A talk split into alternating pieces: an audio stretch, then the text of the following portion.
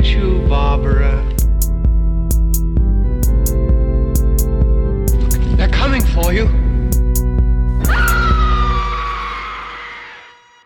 Herzlich willkommen zur 60. Episode von Devils and Demons. Ich bin der Chris und an meiner Seite ist natürlich Pascal. Hallo. Dies ist eine, dies ist, sag ich schon, dies ist eine Roundup-Episode, äh, die wir ein bisschen äh, verschoben haben. Das ist eigentlich unsere Roundup-Episode für den Juli. Und der Juli stand tatsächlich, tatsächlich ganz im Zeichen des Sette Gialli, ähm, was im Umkehrschluss heißt, dass ähm, initiiert von Alexander vom Abspanngucker Podcast, ähm, quasi so eine Art, äh, wie sagt man, Motto für den Juli ins Leben gerufen wurde, in dem Podcaster, Blogger, Twitter-Leute ähm, sieben Jolly beziehungsweise sieben Giallo-Filme gucken sollten, um darüber dann zu schreiben, zu twittern oder zu podcasten. Das ist alles unter dem Hashtag Sette und äh, daran haben wir natürlich auch teilgenommen, beziehungsweise nehmen jetzt teil und haben uns ähm, natürlich ein paar, äh, ja, ich will gar nicht sagen Rosinen rausgepickt, weil das haben wir in der Tat äh, eben nicht unbedingt gemacht, weil natürlich ähm, unser Hauptmotto dieses Podcasts natürlich auf dem Horrorfilm oder auf dem Genre-Kino ist und da natürlich gerade die großen äh, Jolly von meinetwegen Mario Bava und von Dario Argento oder Lucio Fulci und so weiter äh, natürlich Hauptthemen bei uns sein werden. Deswegen haben wir uns eher ein paar kleinere äh, rausgesucht oder ja, ganz so klein sind sie nun auch wieder nicht, aber Filme, die wahrscheinlich eher bei uns jetzt kein Hauptthema für eine Podcast-Episode sein werden. Äh, wir haben euch ja auch schon mal erklärt, was ein Giallo ist. Das ist halt dieses italienische Subgenre des äh, Thrillers, das Anfang der 70er Jahre seinen Höhepunkt hatte, inspiriert von Krimis, von Hitchcock und seine typische Giallo-Stimmung, die durch tolle Musik und Bilder erzeugt wird und meistens auch durch schöne Frauen und vor allem durch toll in Szene gesetzte Mordsequenzen.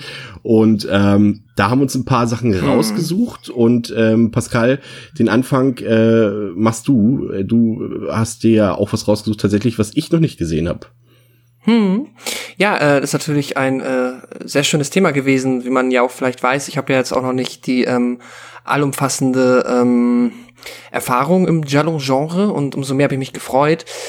Leider habe ich dann auch im Endeffekt nicht so viel geschafft, wie ich gerne hätte wollen würden, aber nichtsdestotrotz habe ich mir zum Beispiel Spasmo angeguckt. Das ist ein äh, Film von 1974 vom Regisseur Umberto Lenzi.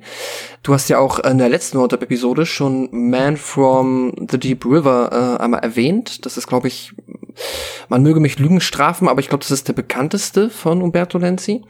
Ähm, ja, auf jeden Fall hat er den Giallo Spasmo gedreht und ähm, ja, im Endeffekt äh, alles das, was du schon so schön beschrieben hast, was so ein Giallo auch ausmacht, das findet sich hier irgendwie mal mehr, mal weniger auch wieder. Es geht im Endeffekt um einen Christian, gespielt von Robert Hoffman, der hier die ähm, ja, Hauptrolle übernimmt und der ja mit einem mit einer netten Dame mit der Barbara von einer Party in ein Hotel geht und dort kurz bevor es dann zum äh, unvermeidlichen Höhepunkt beziehungsweise Kultus kommt dringt ein Mörder in dieses Haus ein. Und Christian ähm, überwältigt den kurzerhand und so wie es eigentlich, na eigentlich ist kein Mörder eingedrungen, weil der Mörder in diesem Fall äh, wird zum Ermordeten. Denn der Christian im Eifer des Gefechts bringt diesen um. Daraufhin, ähm, ja, erklärt er das dann Barbara, was gerade eben passiert ist. Die hauen ab und später kommen sie wieder, sehen dann, die Leiche ist gar nicht da und es sieht auch gar nicht so aus, als ob das überhaupt geschehen wäre. Und um jetzt, ohne jetzt noch so weit in die Story vorzugreifen, ähm, es wird immer komplexer, es tauchen immer mehr Figuren auf und nach und nach ähm, kommt so ein bisschen raus, dass da halt wohl ein bisschen was, ähm, ja, ich sag ich mal, geplant ist und da, ähm, ja, ich sag mal, das ist, die Story ist sehr, nicht wirr, aber ähm, auch nicht sehr linear. Also sehr, sehr viele Figuren haben sehr viele verschiedene Motive. Es ist fast schon so ein bisschen, ja, so, Spionage-Thriller-mäßig, dass man halt schon manchmal denkt, ah, okay, jetzt ist das noch so und das so und hier gibt's noch dann diese Auflösung und den Twist.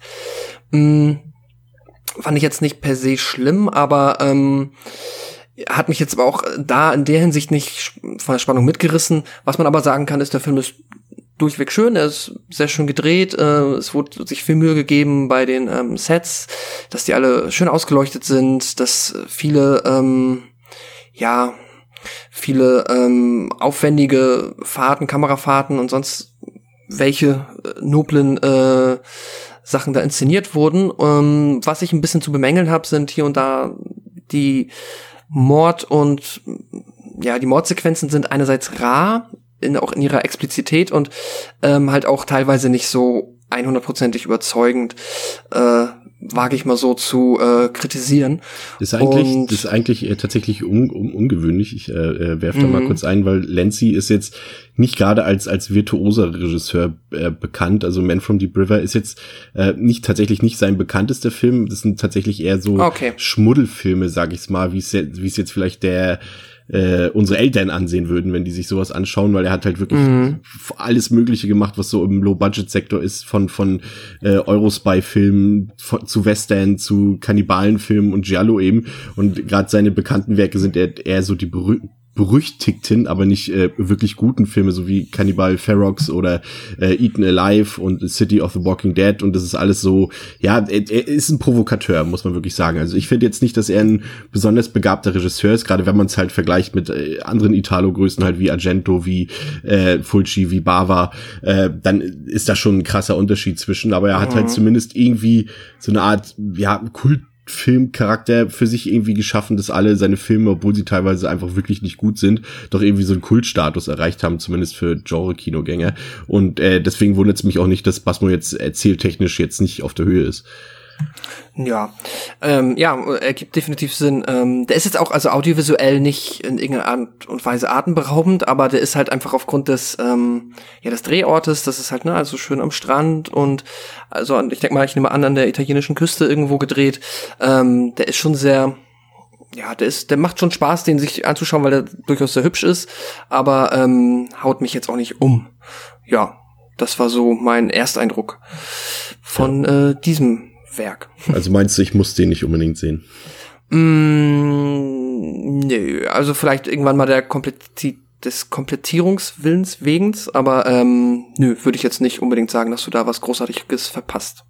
Okay. Ich habe mir äh, einen Film von Luciano Ercoli rausgesucht, äh, der im Original La Morte a Carezza a Mezzanotte heißt, aus dem Jahre 1972, mm. der aber international eher unter dem Namen Death Walks at Midnight bekannt ist. Und äh, der handelt von, von einem Model namens Valentina, das ähm, experimentelle Drogen als Teil eines wissenschaftlich angeleiteten Experiments zu sich nimmt. Und äh, während sie quasi unter diesen Dosierungen steht, hat Valentina Visionen von einer jungen Frau, äh, die brutal ermordet wird von jemandem, der einen Handschuh trägt, der mit äh, fiesen Stacheln besetzt ist und es stellt sich dann heraus, dass diese Frau tatsächlich auf diesem Wege getötet wurde. Und nun ist äh, Valentina plötzlich selbst im Fadenkreuz des äh, brutalen Killers. Und ja, ich weiß nicht so recht, ob es äh, an den Temperaturen derzeit liegt, also ich glaube, äh, als ich den Film gesehen habe, war das einer von den wirklich richtig heißen Tagen in diesem Sommer. Und davon hatten wir nun nicht hm. gerade wenig oder wir haben aktuell auch immer noch nicht wenig davon. Ähm, aber so richtig begeistert hat mich der Film nicht, weil irgendwie, das war alles okay, das war, war jetzt irgendwie nichts besonders verkehrt, aber es hat halt irgendwie so ein Alleinstellungsmerkmal oder eine Besonderheit gefehlt. Also zum Beispiel auch da wieder der, der Vergleich zum Beispiel zu Argento, da hat mir hier komplett irgendwie so ein bisschen so die Fantasie, die, die, äh, Kreativität gefehlt, aber auch gleichzeitig halt die Brutalität, wie sie zum Beispiel in Fulci wahrscheinlich in den Film äh, eingebracht hätte. Also es war alles sehr mittelmäßig und äh, ja, hätte ich auch tatsächlich darauf verzichten können, habe dem Film jetzt drei Sterne gegeben. Was hast du Spasmo gegeben? Also auch drei Sterne. Ah, okay. Ja, also das ist jetzt nichts unbedingt, was man, was man gesehen haben muss. Aber was, du hast hier auf jeden Fall was angesehen, was man tatsächlich gesehen haben muss, ohne es tatsächlich unbedingt gut finden zu müssen.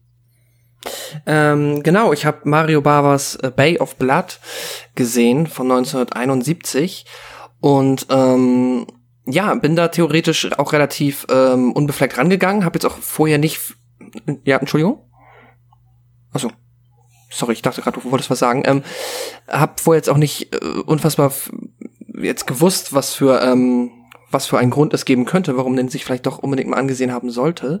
Ähm, um mal kurz darauf einzugehen, worum es geht. Es geht um eine, also es beginnt alles damit, dass eine Gräfin Friederika, die in äh, einer, in einem Anwesen in einer Bucht lebt, von ihrem Ehemann Filippo umgebracht wird. Kurzerhand, kurz darauf wiederum ihr Ehemann Filippo auch umgebracht wird und ähm, das aber alles nachher so aussieht, als ob die Frederika sich selber umgebracht hätte. Und der Mord des Ehemanns, dass ihr Ehemann verschwunden ist, wird auch gar nicht so schnell aufgedeckt. Und daraufhin möchten halt äh, diverse Menschen sich quasi jetzt ähm, um das Erbe streiten und tun dies auch. Und daraufhin entsteht ein, ähm, ja, wie sagt man, eine von vielen Seiten ausgehende, sehr elaborierte Mordkette. Und ähm, was dann halt noch ganz interessant ist, ist, dass halt zwischendrin auch noch mal so vier Teenager auftauchen, die halt nämlich genau an diesem Ort, in dieser Bucht Urlaub machen möchten. Und da kommen dann doch tatsächlich sehr krasse ähm, Slasher-Vibes hoch. Und äh, da darfst du mich jetzt auch gerne mal korrigieren beziehungsweise ergänzen. Was ich halt auch gehört habe, ist, dass ähm, also die ein oder andere Person wird hier sowas wie den ersten Slasher oder zumindest ein Opener des Slasher-Genres hier ähm, dem Film äh, ja das quasi so ansehen? Würdest du dem zustimmen? Ja, oder? ja, das, das, ist tatsächlich auch der Grund, warum ich das meinte, dass man unabhängig ja. davon, wie man ihn qualitativ findet, den Film gesehen haben sollte, weil teilweise sogar, weil du hast nämlich nachher noch einen Film äh, ähm, im Angebot, der jetzt nicht zum äh, Giallo gehört, der aber mhm. extrem beeinflusst ist und der gerade extrem von äh, äh Bay of Blood beein äh, äh, beeinflusst ist, weil auch teilweise ähm, ganze Killsequenzen übernommen wurden in der Reihe, die wir gleich noch ansprechen werden. Und äh, das ist halt der Hauptgrund. Also das ist wirklich so in der Form, das ist halt so, so schon so ein Misch aus Giallo und wirklich diesem Übergang zum amerikanischen Slasher. Äh, das ist eigentlich der perfekte Film dafür, um das, um diesen Übergang äh, erkennen zu können. Und äh, da ist ganz viel äh, das amerikanische Kino beeinflusst worden, eben von Bay of Blood zum Beispiel. Ja, ja, es ist, äh, ich finde diese halbe Stunde, wo dann mehr oder weniger sich um die Teenager dreht, ist auch äh, ja definitiv der Höhepunkt des Films, zumindest für mich gewesen. Mhm. Ähm, da sind auch wirklich äh, ja von der ja audiovisuellen Seite aus sehr sehr schöne ähm, Shots entstanden und sehr coole Kills. Auch nicht zu wenig nackte Haut, wer das mag, wird auch hier äh, ja zufrieden sein. Doch, und also Film hat die wunderbare Claudine Auger spielt da mit, die man, die auch schon mal Bond Girl war. Ähm, ist immer eine Augenweide. Mhm. Das ist, glaube ich, die das einzige Dame, die nicht nackt, nackt zu sehen ist. ja, das ist halt ein bisschen, stimmt, jetzt wo du es sagst. Ach ja. Nee, ähm, ich habe dem äh, am Ende dreieinhalb gegeben, weil ich fand den schon, also ich, mir war dann am Ende durchaus die Wichtigkeit dieses Films bewusst, aber mh, mm, über diese halbe Stunde Teenager-Slasher-Moment hat er mich dann halt auch nicht so mitgenommen. Und auch gerade das Ende, ich weiß jetzt nicht, ob du dich noch daran erinnerst, das ist halt so ein bisschen, Mhm. Also wenn man dann nachher rausbekommt, wer am Ende dann noch lebt, naja, ich will das jetzt ja niemandem vorwegnehmen, aber äh, könnte man komisch finden. Auch generell den Schluss. Naja. Nee, Sehe seh ich ganz genauso wie du. Ich habe dem sogar nur drei Sterne gegeben. Also auch eben, also man erkennt auf jeden Fall, dass der wegweisend war für das Genre, aber er ist halt in seinem Genre selbst eben nicht jetzt unbedingt ein Klassenprimus oder so. Im Gegensatz tatsächlich zu einem Film, äh, den ich mal wieder gesehen habe. Also es ist jetzt keine Erstsichtung gewesen. Ähm, und zwar habe ich äh, den Dario Argento-Film Tenebrae äh, mir jetzt zum zweiten Mal angesehen aus dem Jahre 1982. Und ich muss sagen, als ich den damals das erste Mal gesehen habe, ich weiß nicht, ob ich da betrunken war oder was da los war, da fand ich den tatsächlich überhaupt nicht gut. Und äh, Jetzt fand ich ihn tatsächlich richtig, richtig gut. Also in Tenebrae ist relativ schnell erzählt, so Argento-stilmäßig relativ zügig zu erzählen. Ähm, Geht es um einen amerikanischen Autoren, der gerade in Rom ist, was ja auch wieder typisch Argento ist, dass irgendjemand aus dem Westen in, nach Europa kommt. Ähm, und äh, dieser Autor wird von einem Serienkiller verfolgt und dieser bringt scheinbar alle Leute im Umfeld äh, um die irgendwie was mit diesem Buch, mit dem neuen Buch von dem Autoren zu tun haben und äh, alle, die daran beteiligt sind, äh, werden umgebracht, so dass er dann auch selber unter Verdacht gerät und so weiter. Also es ist halt ein typischer Giallo-Plot eigentlich. Aber allein was in den ersten 15 Minuten schon so wundervolles passiert für die Ohren und für die Augen, ist halt einfach schon beeindruckend und äh, was das Schöne ist an Tenebrae ist, dass er eigentlich ein sehr guter Einsteigerfilm ist für das Genre, weil er wirklich sehr zugänglich ist und ähm, gerade für dieses italienische Genre-Kino ist es halt ein perfekter Einstieg, äh, weil er eigentlich auch alles bietet, was ein Giallo hat. Also der hat einen großartigen Score, der hat äh, heftige und, und fantastische Killsequenzen. Visuell ist es typisch Argento-like, spielt in einer ganz anderen Liga. Und das, das, das Seltsame ist halt, dass ähm, normalerweise oft bei diesen Giallo ist ja oft viel äh, ja, Who Done It ist hier auch mit bei, ähm, aber es ist alles so ein bisschen straighter und nachvollziehbarer erzählt als in vielen anderen Gialli. Und deswegen ist es halt ein perfekter Einstieg quasi, weil er irgendwie so diese Quintessenz dieses dieses Genre so richtig auf den Punkt bringt. Und er beweist letztendlich eigentlich nur wieder, dass eben äh, es gibt halt viele Gialli, aber eben die besten kommen dann doch irgendwie von Argento und Bava, was irgendwie platt klingt und auch einfach gesagt klingt, aber letztendlich ist es auch irgendwie die Wahrheit. Vielleicht Sergio Martino könnte man da noch mit dazu zählen, aber letztendlich muss man sagen äh, von den großen Namen kamen dann halt auch die besten Genrebeiträge und äh, Tenebrae kann ich wirklich nur empfehlen. Also gerade wer noch nie irgendwas aus diesem Bereich gesehen hat, der kann perfekt mit diesem Film einsteigen. Aber ich gehe mal davon aus, wie ich uns kenne, werden wir den von mir hier mit vier Sternen bewerteten Film auch wahrscheinlich noch mal mit einer Einzelepisode besprechen. Ähm, dann habe ich mir angesehen, äh, auch ein Film von Mario Bava, genauso wie du, und zwar äh, Five Dolls von August Moon aus dem Jahre 1970 äh, im Original. Äh, ja, jetzt weiß ich nicht, was fünf auf Italienisch heißt. Äh, was heißt denn auf Französisch? Uno, Queen, Queen, Sico, Bam, Quinto. Quinto. Nee, das wäre eine vier, ne? Nee, das wäre Quintett. Quattro. Ach ja, genau. Dann nennen wir es Quinto, Bambole, Per la Luna d'Agosto. Äh, und das handelt von Leuten, die äh, gemeinsam, das klingt schon fast ein bisschen wie der Plot von A Bay of Blood, lustigerweise. Also der handelt von Leuten, die gemeinsam auf einer einsamen Insel für einen Wochenausflug verweilen, Wochenendausflug verweilen und äh, einer stirbt nach dem anderen. Und äh, sie versuchen dann irgendwie die Verbliebenen die Identität des äh, Killers zu lüften. Auch total banaler Plot eigentlich. Äh, gehört jetzt auch nicht unbedingt zu den bekanntesten Werken von, von Mario Bava, aber auf jeden Fall zu den seltsamsten. Also es ist, es ist irgendwie schon ein Mario Bava-Film, das sieht man auch und, und der ist auch gar nicht so schlecht besetzt. Also äh, Edwig äh, Fenech, äh, die ja eine Grande Dame des italienischen Genre-Kinos ist, wirkt damit. Äh, ja, hm, Jedenfalls, also diese Zutaten haben mir gereicht, dass ich mir den Film auf jeden Fall mal ansehen wollte. Äh, aber Mhm. man merkt irgendwie so, dass es, dass, dass Mario Bavas Herz nicht so vollständig bei diesem Film war. Also es, man könnte meinen, also er ist ja eigentlich sowas wie ein Perfektionist, würde ich sagen. Und äh, legt ja immer sehr viel Wert auf Details und gerade auf die Visualis Audiovisualisierung. Aber hier hat er so ein bisschen schludrig gearbeitet. Also ich finde zum Beispiel, dass der Film irgendwie in keinster Weise irgendwie spannend ist oder interessant ist. Und äh, ja, es gibt ab und zu mal ein paar schöne Einstellungen und, und visuell ist es auch alles vollkommen auf der Höhe, aber dafür hast du dann halt so einen so einen Score, der teilweise Szenen richtig zerstört. Der klingt so, ja, wie soll ich es ausdrücken? Weißt du, was ich meine, wenn ich so Calypso-haft sage? So mit diesem, wie heißt denn dieses, äh, dieses Mm. Instrument, was so ein bisschen so ähnlich wie Glocken ist, dieses, man, wie heißt denn das? Xylophonartig so ein bisschen, was so wie so ein, Ja. so ein, so ein Karibik-Score ist, so Calypso halt so. Ja, jetzt weiß ich, was du meinst. Ja. Ich glaube, ich, ja. Ja, und das, das nervt total bei dem Film. Hm. Und irgendwie, ja, das ist letztendlich irgendwie solide gewesen, aber das ist auf keinen Fall ein Pflichttitel, den man sich irgendwie ansehen muss. Also es wirkt alles eher wie eine Auftragsarbeit für, von Mario Bava mit wenig Herzblut, deswegen habe ich den zweieinhalb Sterne gegeben.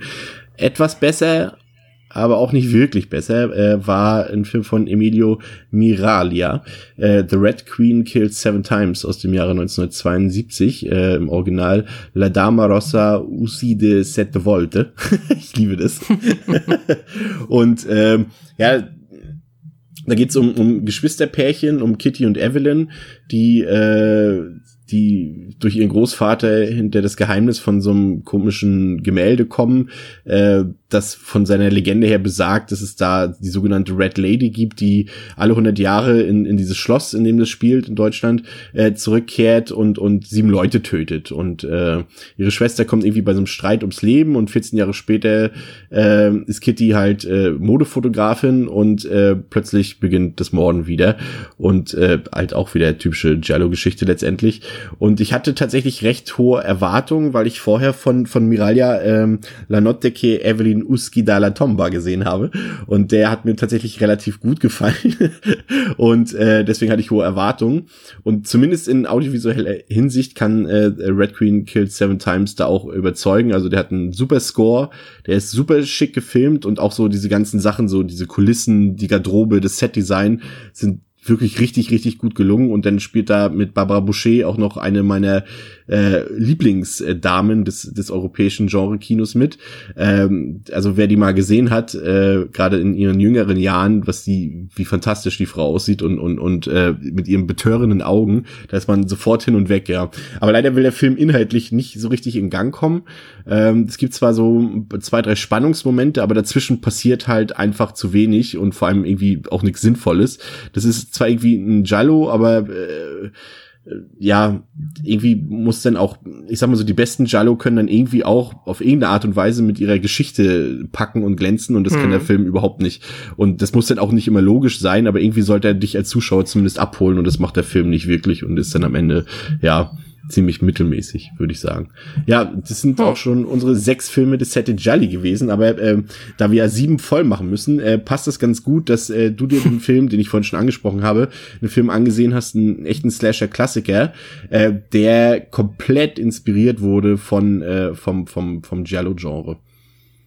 Ja, mir war tatsächlich einfach mal wieder danach, ähm, zumindest erstmal den ersten Freitag der 13. einfach zu schauen von 1980. Ich, äh, ich hatte einfach, vielleicht auch inspiriert durch den, ähm, ja, durch, dadurch durch A Bay of Blood, dass mir mal wieder danach war, äh, zum Camp Crystal Lake zurückzukehren. Und äh, ja, wie du halt schon gesagt hast, ähm, inspiriert vom Giallo-Genre ein, ähm, ja, wie ich finde, ja, offensichtlich ein zeitloser Klassiker. Ähm, wie gut man den jetzt findet äh, und wie gut der auch am Ende ist, ja, ist äh, fast, fast weniger wichtig. Ja, fast weniger wichtig ähm, als wie, äh, ja, was halt einfach, also, dass er natürlich halt einerseits überhaupt die Reihe Freitag der 13. mit, äh, ist ja glaube ich jetzt mit elf Fortsetzungen die längste Slasher, Slash Horror-Reihe. Äh, ähm, ja, müsste es ja. Genau. Und generell hat das Slasher-Genre so gekickstartet, in dem Sinne, ähm, ja, absolut wichtig. Und ja, ich kann mir auch gut, also ich meine, das ist ganz klar, dass wir den Film nochmal, äh, beziehungsweise das komplette Franchise allumfassend besprechen werden. Äh, vielleicht noch dieses Jahr, aber wenn nicht, dann denke ich mal spätestens nächst, spätestens nächstes Jahr. Spasmo nächstes Jahr. Ja, genau. Ähm, ja, und mein Gott, was, was bleibt dann äh, jetzt in der Kurzfassung viel zu Freitag der 13. zu sagen? Ich meine, ich habe den, ich hatte wieder Spaß, bin noch ein bisschen, ja, angefixt, jetzt mir nochmal die anderen reinzuziehen wieder. Ähm, ich habe die auch noch nie alle ähm, am Stück quasi in der Reihenfolge, quasi in einem Watch durchgeguckt.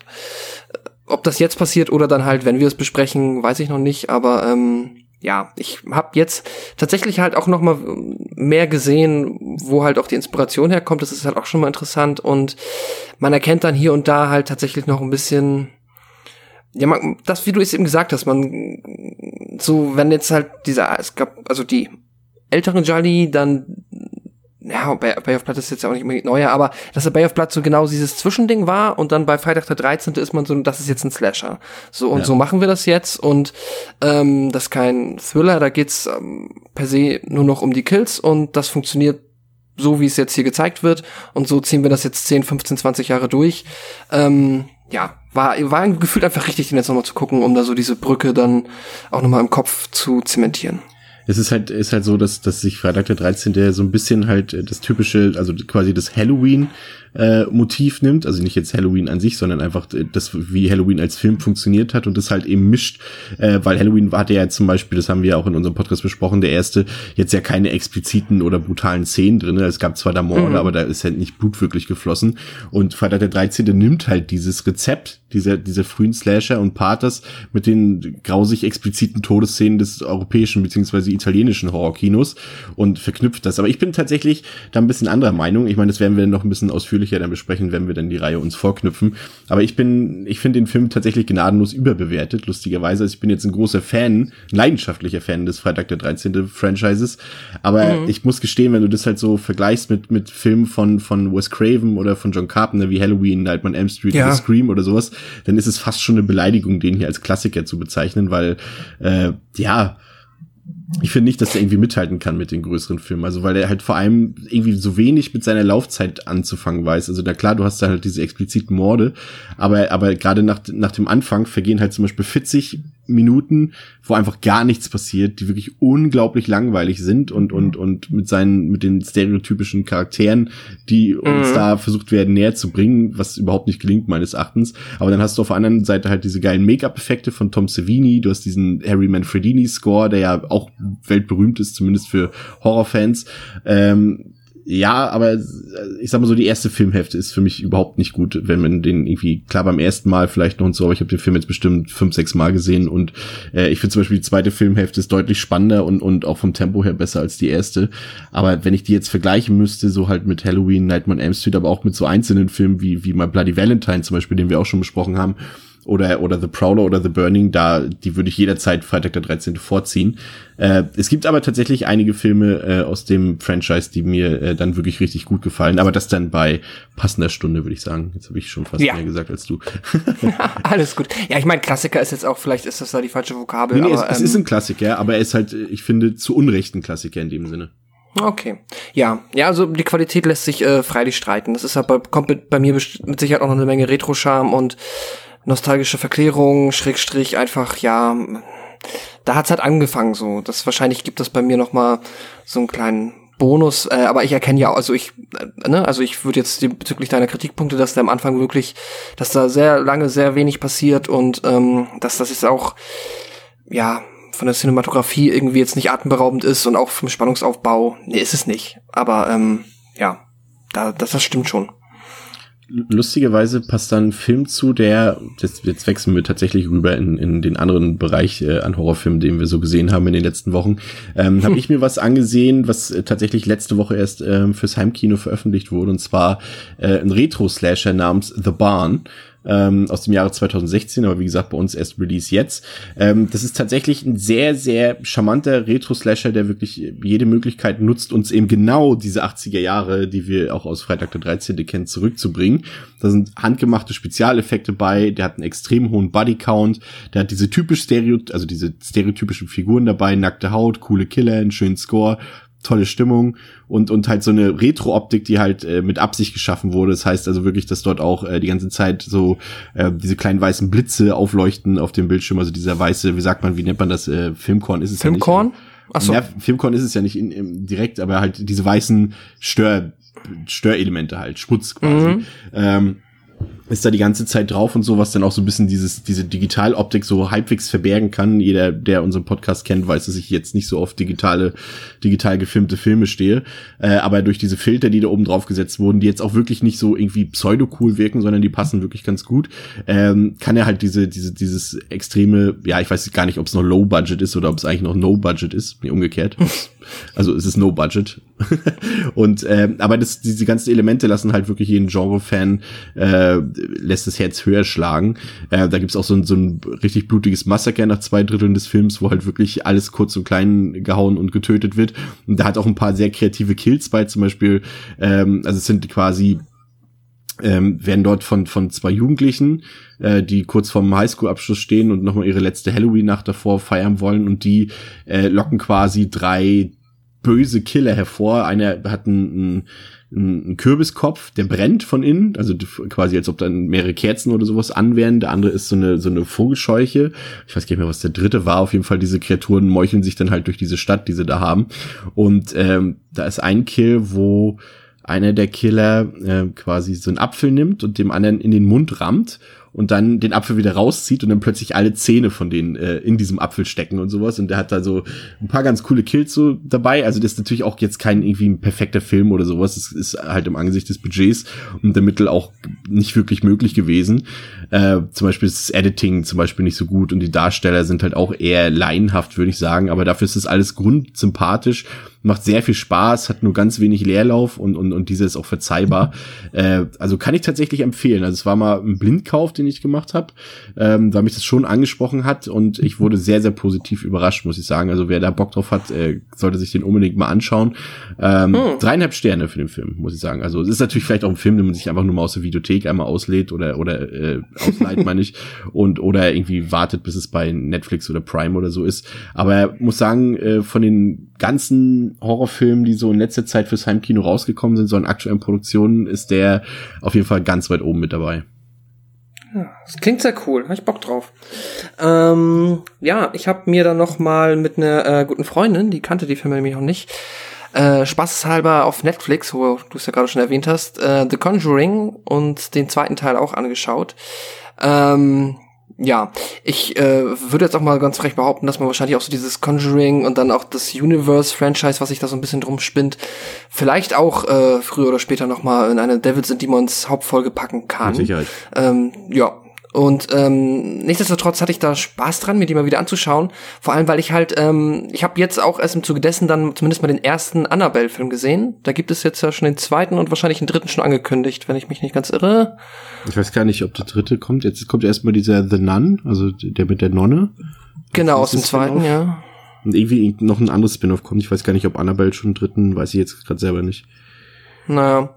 Ähm, ja, äh, ja, Conjuring von ähm, James Wan kennen viele mit Sicherheit als Regisseur von Saw oder auch von Insidious und ähm, ja, hat dann 2013 äh, Conjuring gedreht und rausgebracht und ähm, ich mochte den ich weiß gar nicht, ob ich den dann, ich habe den nicht im Kino gesehen, aber auch nicht sehr viel später, als wir ins Kino kamen, ähm, mochte den damals sehr, weil ich fand die Conjuring-Filme immer sehr, ja, es ist, klingt immer so ein bisschen abgedroschen, sehr rund. Aber ich finde, ich mag beide, den ersten mehr als den zweiten, eine ganze Ecke sicherlich. Aber ich finde trotzdem, dass die beide das abliefern, was sie mehr oder weniger einem versprechen. Im Sinne von Haunted House slash Exorzismus slash coole Gruselideen. Da finde ich das vielleicht im zweiten hier und da ein bisschen weniger effektiv als wie im ersten. Aber die haben auch jetzt beim zweiten Mal mir tatsächlich nochmal ganz schön viel Spaß gemacht.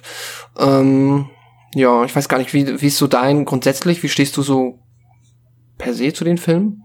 Äh, lustigerweise, du weißt ja, dass ich eigentlich nicht so ein Fan bin von diesem ganzen äh, Zeug, äh, Insidious und sowas alles. Ja. Aber bei der äh, Conjuring-Reihe muss ich tatsächlich eine riesengroße Ausnahme machen. Also ich finde beide äh, Teile richtig, richtig super. Den zweiten sogar noch minimal besser als den ersten, ähm, weil die irgendwie halt auch eine interessante Geschichte erzählen mit interessanten Figuren und mhm. und und da liegt ganz viel ähm, viel ähm, im Detail und, und, und sehr viel Mühe wurde sich da auch gegeben, da wirklich was mal was Sinnvolles zu erzählen mit diesen ganzen Haus und Geistergeschichten und so weiter.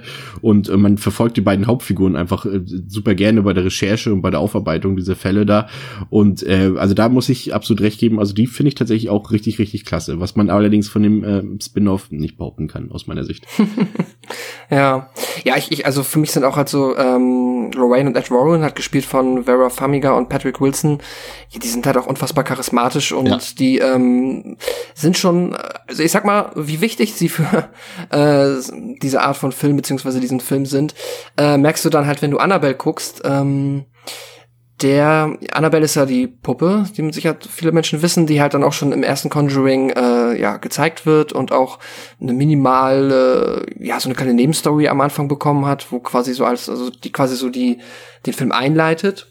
Hat jetzt dann hier noch mal einen ersten eigenständigen Film bekommen und das ist halt, ich finde nicht, dass der eine Vollkatastrophe ist. Ich ähm, finde auch den phasenweise, stellenweise durchaus unterhaltsam und auch nicht schlecht produziert, aber schon weit unter den Möglichkeiten, was man da ja. machen könnte mit so einer coolen Puppe wie Annabelle und auch ähm, an manchen Stellen, ja, schon fast auch ein bisschen, also man ärgert sich schon stellenweise, was man ich da ähm, wie die diese Filme gerade gerade Annabelle ähm, die, die ziehen sich zu sehr auf ihrem Gimmick mit der Puppe auf. Weißt du, so bei, das, das, das steht halt immer im Vordergrund. Und bei den beiden Conjuring-Filmen stehen sowohl die, die, die Protagonisten, also die beiden Hauptfiguren, mhm. als auch zum Beispiel jetzt im zweiten Teil diese Familie im Vordergrund. Also da geht es mehr um das Menschliche. Und, und, und dadurch, dadurch, dass du da auch Sympathien hegst und sowas mit denen, äh, fieberst du mit und das erzeugt ja einen ganz anderen Grusel. Und Annabelle ist halt eher so wieder auf dieses äh, Jumpscare-Ding ausgelegt. Ja, ja, ja, definitiv. Und äh, die Puppe, genau, das ist schon so, sie ist das Gimmick. Wiederum finde ich, macht sie halt, es gibt nur so zwei, drei Momente, wo halt die Puppe wirklich, wo sie das Gimmick dann noch cool benutzen. Und ähm, ich finde dann, wenn, dann sie das irgendwie, macht da entweder mehr coole Sachen mit dem Gimmick oder nimm's halt echt nur als Aufhänger und dann stell halt die Figuren mehr in den Mittelpunkt und hm, fand ich ein bisschen, naja. Ich finde aber trotzdem, dass also der Film, ich finde schon, dass sich da auch Mühe gegeben wurde und Ähm, finde ihn jetzt, ich finde, ist ein perfekter Netflix-Film. Also den kann man durchaus ja, mal gucken. Das ist so, für, das sind so Filme für Leute, die jetzt nicht richtig harten Horror gucken oder nicht, ähm, mhm. also die halt die Horrorfilme vielleicht gucken, die im Kino laufen, aber nichts, was darüber hinausgeht. Für die ist Annabelle perfekt, aber sag mal, für uns genau. ist es jetzt nichts, was uns vom, vom Stuhl reißt, ne? Ja, ich habe den halt zum Beispiel mit einer guten Freundin geguckt und die schaut jetzt wenig, also nicht so oft und viel äh, Genre wie wir und die war durchaus sehr gegruselt. Also ne, es gibt ja viele Menschen, die dann halt so, das ist vielleicht auch gar nicht schlecht, dass es diese Art Film gibt, die da jemanden dann ähm, ja da schon ordentlich mitnimmt. Ja, es muss ja nicht immer gleich mal Tür sein. Nö.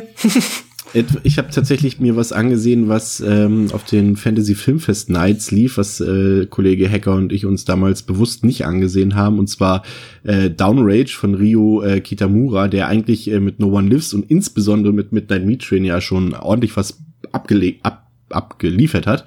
Aber mit Downrage ähm, hat er ein Eigentor geschossen, aus meiner Sicht. Also das ist ein völlig blödsinniger Film. Da geht's irgendwie, da, da wirst du auch direkt reingeschmissen, so in die Geschichte, ohne Vorstellung, ohne alles. Es sind halt ein paar Jugendliche oder, oder äh, junge Erwachsene, drücken wir es mal so, Young Adults, ähm, die halt äh, mit dem Auto auf der Straße liegen bleiben, weil dort jemand einen Sniper den in die Reifen geschossen hat. Und ähm, dieser Sniper macht Jagd auf die Jugendlichen. Das ist der ganze Plot. Und das ist so eine Art oh. Kammerspiel, aber draußen. Aber das ist so, das ist zwar total blutig, aber halt auch irgendwie nicht befriedigend blutig, weil es halt immer alles nur, ähm, ähm, wie sagt man, ähm, Schussverletzungen sind. Also da fliegen auch Augen raus und Gliedmaßen werden abgesprengt und sowas alles. Aber so, das ist irgendwie kein richtiger Horror für mich irgendwie so, weil das alles so, wenn da jemand aus der Entfernung rumschießt, ist irgendwie, weiß ich nicht, unspannend für mich. Und es war alles so belanglos und die Figuren, die waren halt mega, mega blöd. Die sprechen nur debile Dialoge und auch audiovisuell ist es total langweilig und der macht überhaupt nichts aus seiner eigentlichen Prämisse, aus der man hätte eigentlich irgendwie was machen können, aber so ist es irgendwie nur so eine Splatter-Orgie, die aber irgendwie auch nicht so richtig befriedigt. Ähm, mhm. War ich tatsächlich sehr enttäuscht von und habe dem auch nur zwei Sterne gegeben. Da habe ich von Kitamura echt Besseres erwartet. Das dürfte wahrscheinlich sein schlechtester Film bisher sein. Und bin ganz froh, dass ich, äh, na gut, ist auch Quatsch, dass ich hier nicht auf den Fantasy Film Fest Nights gesehen habe, äh, weil jetzt habe ich ja trotzdem Geld ausgegeben für den Film, also macht es ja auch keinen Unterschied. aber äh, ja, nee, das war nix. Aber Jetzt zum Abschluss muss ich tatsächlich noch ein Plädoyer halten. Und zwar ähm, hat ja ein Horrorfilm in den letzten ähm, oder zwei Horrorfilme in den letzten Wochen äh, böse Kritiker und Fanschelte bekommen. Äh, den einen haben wir schon besprochen in der Fantasy Filmfest Nights Folge The Strangers 2, den ich ja tatsächlich ziemlich gelungen fand. Aber auch der vierte Purge-Film, also das Prequel The First Purge, äh, ist beim Publikum nicht so gut angekommen äh, und auch bei den Kritikern nicht. Und ich bin ehrlich, ich kann die schlechten Wertungen Bewertungen nicht wirklich nachvollziehen.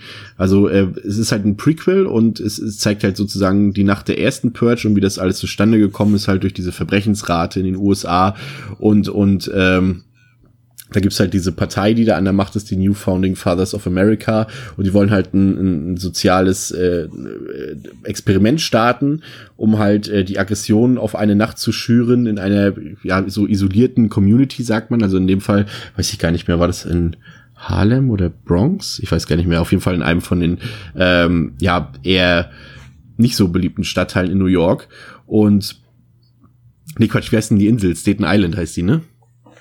Äh, Manhattan ist auch die Insel, aber. Ja, weil Manhattan Oder? ist ja eher, eher, eher für die Reichen und so. Ich glaube, es müsste Staten ja. Island sein, wenn ich mich nicht ganz irre, wo das spielt. Und äh, dort findet halt die erste Purge statt. Also sie findet noch nicht in ganz Amerika statt, sondern die wollen das erstmal testen in diesem Stadtteil, der dann auch abgeriegelt wird. Und ähm, ja, die Leute müssen feststellen, dass die eigentlich gar nicht so richtig Bock haben darauf, sich gegenseitig abzumeucheln und umzubringen, weil es jetzt mal erlaubt ist. Und sie feiern stattdessen Purge-Partys und und äh, ja, selbst die die die Gangster dort, äh, die auch so ein bisschen im Vordergrund stehen von der Handlung, äh, auch die haben eigentlich nicht so richtig Bock, obwohl sie eigentlich dafür bekannt sind, Leute ja umzubringen oder irgendwie Verbrechen zu gestalten. Und deswegen sorgt dann diese, diese Partei dafür, dass dort ähm, Söldner ähm, reingeschickt werden in die ganze Sache, die das so ein bisschen aufheizen und anstacheln sollen. Und dann wird's halt doch äh, eine richtige Purge-Nacht äh, mit allerlei Toten und Leichen und so weiter. Und äh, keine Ahnung, was die Leute haben. Also nach solchen Filmen hab, haben wir uns doch früher alle gesehnt. Also B-Movie Exploitation Zeug. Äh, das hat, also ich fand den sehr spannend, fand den sehr unterhaltsam. Ich finde, er hat sympathische Figuren. Er spielt halt äh, äh, in der in der ähm, hat halt viele ähm, Person of Color, also quasi die komplette Besetzung besteht quasi nur äh, daraus aus aus aus diesen aus dieser Community und und ich fand das sehr sympathisch. Also klar, das gerade so nach so Filmen wie Black Panther und sowas äh, äh, passt das halt auch perfekt gerade ins aktuelle Zeitgeschehen rein, dort eben äh, die Hauptfiguren aus diesem Bereich kommen zu lassen. Und, und natürlich sind dann halt, was auch viele Leute gestört haben, dann halt Hip-Hop-Beats und ein Hip-Hop-Soundtrack dazu. Und aber das macht richtig Spaß, weil das so richtig wuchtige Beats sind und die passen auch immer hm. zu den Szenen. Und, und äh, klar, der hat, äh, ja, man muss halt vergleichen, Purge generell, also ich fand den ersten Purge-Film damals mit, mit Ethan Hawke zum Beispiel überhaupt nicht gut, also weil ich finde, gerade wenn du halt so eine Prämisse hast, ähm, dass da eine Nacht ist, wo die Leute Verbrechen machen können und wo auf der Straße eigentlich die Action passiert, dass dann als, als, äh, ja, als, äh, wie sagt man, jetzt habe ich gerade den Subgenre-Namen vergessen, wie nennt man das noch, wie auch Strangers, jetzt habe ich es gerade vergessen, äh, Home Invasion, ein, ein Home, so. ein Home Invasion Film draus zu machen, war halt mega daneben. Und, und zum Beispiel Purge 2 und Purge 3 fand ich dagegen richtig mega gut, weil er halt das zeigt, was auf der Straße abgeht, äh, was, was der erste hätte eigentlich auch schon machen müssen. Und äh, hier ist es eher so, dass, dass es äh, jetzt nicht mehr ganz so brutal zugeht. Also es gibt immer noch äh, immer noch ein paar paar heftige Szenen und so weiter, aber es ist jetzt nicht so mega explizit, obwohl der Film komischerweise, glaube ich, als erster der Reihe eine FSK 18 gekriegt hat. Äh, der hat auch eine tolle Atmosphäre und und das ist natürlich irgendwie nicht alles mehr innovativ und frisch, weil das Hauptthema von Purge ist ja eigentlich schon auserzählt. Deswegen wundert es mich auch, dass da jetzt noch die Serie hinterher geschoben wird.